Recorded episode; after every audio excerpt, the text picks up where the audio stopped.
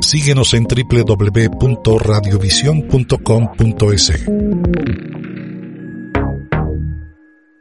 Como también es delicado el tema que enfrentamos a nivel interno de cara a las próximas elecciones, porque estamos eh, observando realmente con una preocupación enorme sobre los acontecimientos que se viven al interno del Consejo Nacional Electoral. Un consejo en donde sus miembros tienen, hay una mayoría, una minoría que permanentemente tienen actitudes eh, distantes, marginales, no hay armonía ni posibilidad de organizar adecuadamente las elecciones. En ese contexto hubo una iniciativa ciudadana para eh, tratar de intermediar entre eh, los consejeros y finalmente pues, pensar en país, ¿no? Es que de lo contrario, ¿a dónde vamos? Es decir, sería inaceptable permitir que haya un evento electoral en estas condiciones actualmente como está, realmente es inviable. De hecho, el consejero eh, Verde Soto mencionaba que era una entidad fallida, porque es que realmente no va para ninguna parte.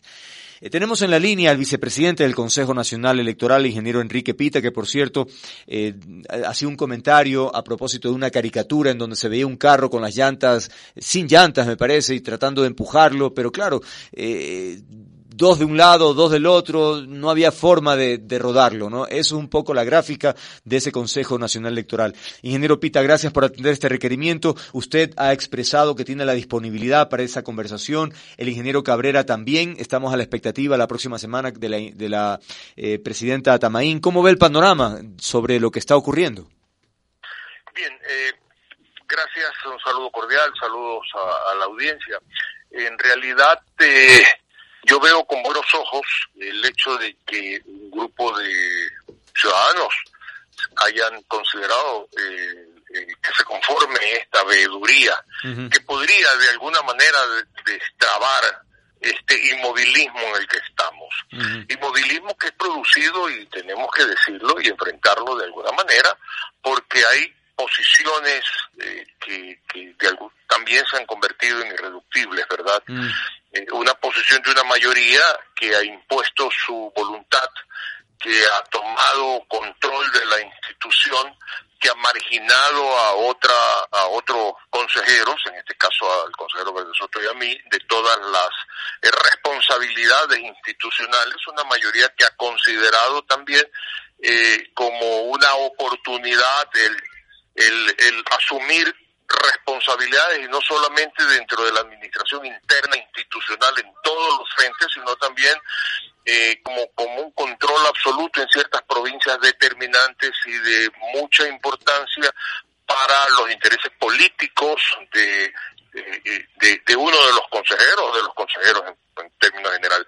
Eso es lo que nos convierte a nosotros en contradictorios de lo que se toma, de las decisiones que se toman. Digo, espero que eh, ya mostrando en el tapete eh, dentro de eh, en, un espacio abierto con veedores imparciales ya podamos llegar a acuerdos porque si no estamos entrampados, un grupo dice que nosotros decimos mentiras, nosotros decimos aquí están los hechos, desmiéntanos, mm -hmm. si yo estoy equivocado cuando firmo tal o cual cosa, desmiéntenme en público, yo no tengo ningún problema en que me digan que soy mentiroso, pero con hechos.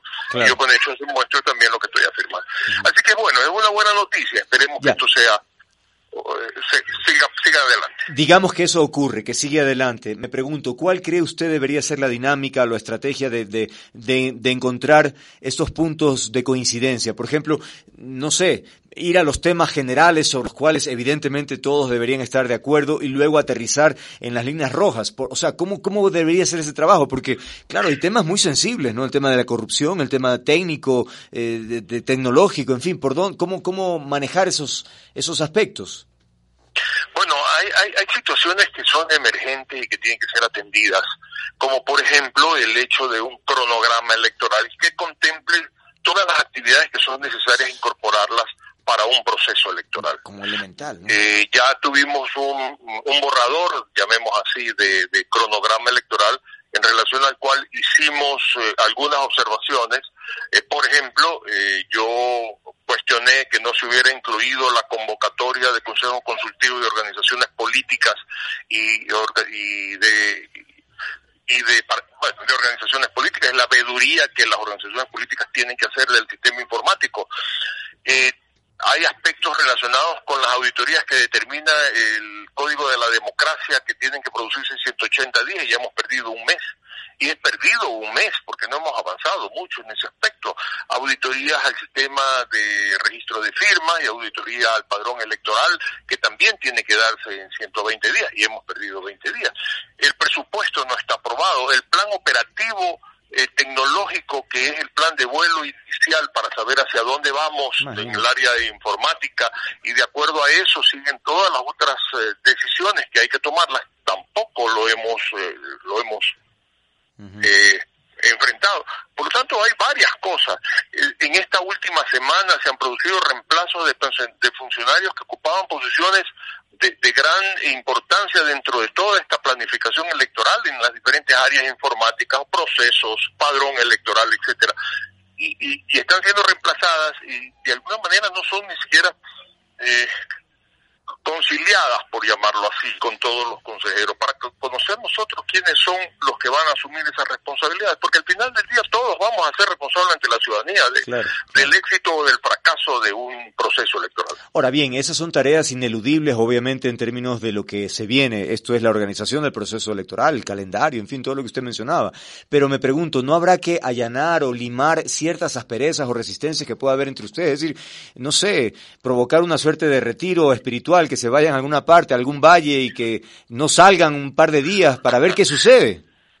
Bueno, eh, yo, yo creo que es interesante lo que usted propone, mi estimado amigo, pero el hecho está claro. Eh, por supuesto que cada parte dice que en algún momento dado yo soy dueño de la verdad, o no es que yo soy dueño de la verdad, yo tengo la verdad y, aquí están mis documentos que demuestran la verdad. Por eso sí es necesario que en algún momento dado una veeduría externa, alguien ponga orden en esto, ¿verdad? Un árbitro, alguien que diga, bueno, sabes que estoy mirando lo que tú me estás enseñando y estoy mirando lo que tú me estás mostrando y de acuerdo a eso creo que definitivamente esto me hace sentido y esto no me hace sentido, ¿verdad? Eso es importante y por eso es que yo sí veo con buenos ojos, porque si no vamos a estar entrampados en la tosudez y necedad, y me incluyo porque al final del día pues hay mucha gente que podrá creer que somos nosotros los que de alguna manera somos minoría, los tosudos y necios, pero también es cierto que una función electoral. No está para que existan mayorías y minorías, mi estimado amigo. Nosotros tenemos que organizar un proceso electoral. y para organizar un proceso electoral existen normas, reglas, existen decisiones que se tienen que tomar para que se garantice lo que, lo que tenemos que buscar, que es el respeto a la voluntad popular. Por lo tanto, no puede haber mayorías, no puede haber controles de provincias, no puede haber repartos de cargos, no puede haber reparto de funciones concentradas solamente en pocas manos, porque eso es lo que alguna manera perturba esa transparencia con la cual nosotros tenemos que trabajar. Bueno, ese es un punto, decíamos la próxima semana conoceremos qué pasa con Diana Tamaín. ¿Tiene alguna información sobre cuál será la línea de ella? No conozco. Eh, definitivamente hoy día, por ejemplo, los consejeros, perdón, los caballeros estos eh, que han conformado esta, eh, esta veeduría estuvieron visitándonos, yo los recibí, entiendo que el consejero Cabrera los recibió, la presidente no los recibió, dice que los va a recibir el día lunes. Así es. Eh, por lo tanto, este, no, no conozco más allá de esta información pública. Ok, eh, quisiera cambiar rápidamente de tema porque me parece otro que es muy importante que tiene que ver con esta decisión del Tribunal del Contencioso Electoral que dio de baja la resolución adoptada por el Pleno de la, del Consejo Nacional, eh, obviamente con el voto de la mayoría. Digo, obviamente, porque eso ha, sido la, lógica en los últimos tiempos, pero básicamente que aprobó la entrega del Fondo Partidario Permanente del 2019 a siete organizaciones políticas. Al haber una sentencia en contra, una resolución en contra, digo, ¿qué va a pasar? Es decir, si se ha entregado un dinero, ¿tiene que devolverse o qué? Anotar algo. Esta es la cuarta ocasión que el contencioso electoral echa abajo resoluciones del tribunal del, Consejo Nacional Electoral. Y en estas cuatro importantes resoluciones que se echan abajo, los consejeros Pitt y Soto hemos votado en contra, mientras los consejeros en mayoría votaron a favor. En este caso específico, advertimos que el reglamento eh, tenía deficiencias y que habían recursos legales que tenían que haber sido, eh, que tendría que esperarse que se produzcan para efecto de que de acuerdo a eso ya se haya lo esto que se llama asignación de fondo partidario. Es gravísimo lo que ha pasado, Mm. porque echándose para atrás esta resolución, ¿qué es lo que viene ahora? Que si ya repartieron el dinero, que entiendo que ya se repartió el dinero, Claro. se ha repartido en una forma irregular recursos del Estado a quien no merecía haberlos recibido, de acuerdo al. Tribunal Contencioso.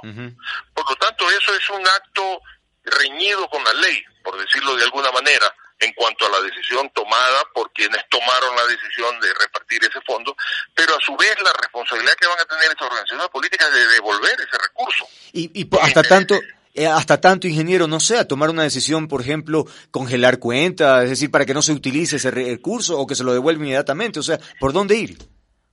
Bueno, ya no son decisiones que tiene que tomar el Consejo Nacional Electoral. Mm. Son decisiones que correspondería en un momento dado a un examen especial de Contraloría para Ok. establecer responsabilidades de quiénes fueron los que no actuaron correctamente y establecer las responsabilidades, si fuese del caso en un momento dado, si es que los recursos no van a ser repuestos en una forma ordenada y completa. Insisto en esto, esos recursos causan intereses, por lo tanto, ¿quién va a asumir el pago de intereses? El que recibió el dinero ya se lo gastó y ahora tiene que hacer un esfuerzo para devolverlo, o el que autorizó que se le entregue el dinero. Claro, claro. Eso lo debería determinar, dice usted, Contraloría.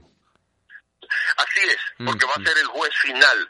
Nosotros como institución estamos en una situación de, de- de- de conflicto, ¿verdad? Se asignó un fondo partidario, se distribuyó el fondo partidario, pero esa responsabilidad la tienen que asumir ahora quienes tomaron la decisión de que tal situación que se, se presente. Finalmente, ingeniero, quería preguntarle algo que ya nos explicó hace un momento el asambleísta Henry Cucalón a propósito de esta posibilidad que en redes también se estaba hablando mucho de que si el expresidente Correa podría inscribirse eh, en alguna parte del país o incluso afuera del país y finalmente participar en elecciones. ¿Usted cree que es posible eh, eso o no? Mire, la norma es clara y no hablemos de lo que establece el Código de la Democracia que que, que de alguna manera sí establece el hecho de que todos los ecuatorianos pueden candidatizarse, etcétera. El reglamento de, de democracia interna, que, que es un que es un documento complementario que es nuestro, hecho por el Consejo Nacional Electoral y que hasta ahora no ha sido modificado, establece que para que se dé cualquier candidatura tiene que haber un proceso de democracia interna, ¿verdad? Pero tiene que hacer un, haber un proceso de democracia interna dentro- en la jurisdicción de esa candidatura. Si usted va a hacer, va a tomar la decisión de quiénes son los asambleístas en la provincia del Guayas, tiene que tomar, tiene que hacer un proceso de democracia interna en la provincia de del acuerdo. Guayas. Si va a ser un proceso para determinar quién es el presidente de la República, tiene que hacer un proceso en Ecuador. Mm, Pero si va a hacer un proceso para determinar quién va a ser el candidato por, por ejemplo, en este caso de lo que se está conversando, de asambleísta por el exterior, Claro. tendrá que hacerlo, si en Europa, en Europa, ante un delegado del Consejo Nacional Electoral. Por lo tanto, en ningún caso ah, va a poder entrar el presidente, porque estamos hablando de- del Sí. presidente Correa. Ajá. Si fueran los primeros tendría que entrar al país porque adicionalmente, Ya, cuando se produce este proceso de democracia interna, él tiene que firmar en unidad de acto en el momento Claro. ante el delegado del Consejo Nacional la aceptación de su candidatura. Si entra al país está pues complicado por, por, por las acciones Claro. legales que están pendientes. Así es. Por lo tanto, lo único que le queda a él es ser candidato por circunscripción en, el exterior y que se dé ese proceso de democracia interna, pero allá, no aquí. Ok, ok, ok. O sea que habría esa posibilidad si es que eh, ocurre esa, esa opción de que se convoque en el exterior a propósito de una representación de esas circunscripciones. Gracias al ingeniero Enrique Pitt. Tú escuchas Radiovisión. Buena compañía.